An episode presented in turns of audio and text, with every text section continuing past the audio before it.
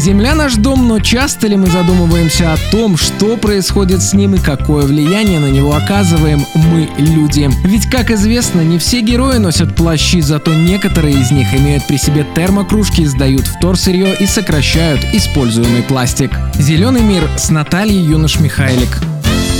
Всем привет! Сегодня поговорим о важной экологической проблеме сокращения популяции животных.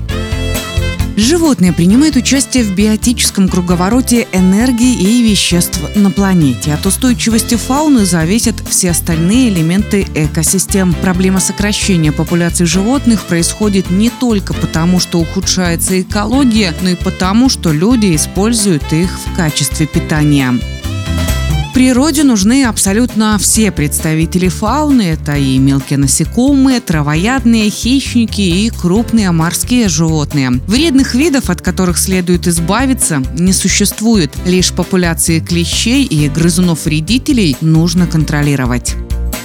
Существует несколько причин, по которым происходит не то, что сокращение видов, но их вымирание. Это нарушение места обитания фауны, чрезмерное убийство животных не только ради пропитания, перемещение некоторых животных на другие континенты и загрязнение среды обитания, также уничтожение растений, которыми питаются животные. Лесные пожары, загрязнение воды также влияют на то, что некоторые виды животных вымирают. Когда изменяется место обитания животных, то они должны либо приспособиться к новому образу жизни, найти новые источники питания, либо перемещаться на другие территории. До того, как обрести новый дом, многие представители фауны не доживают. Все это приводит к гибели не единиц и даже не сотен, а к исчезновению тысяч представителей животного мира.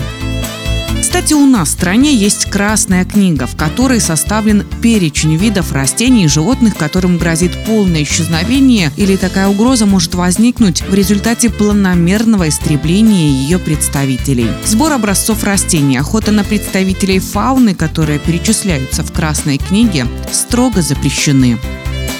Что ж, на этом у меня все. Давайте вместе беречь наш зеленый мир.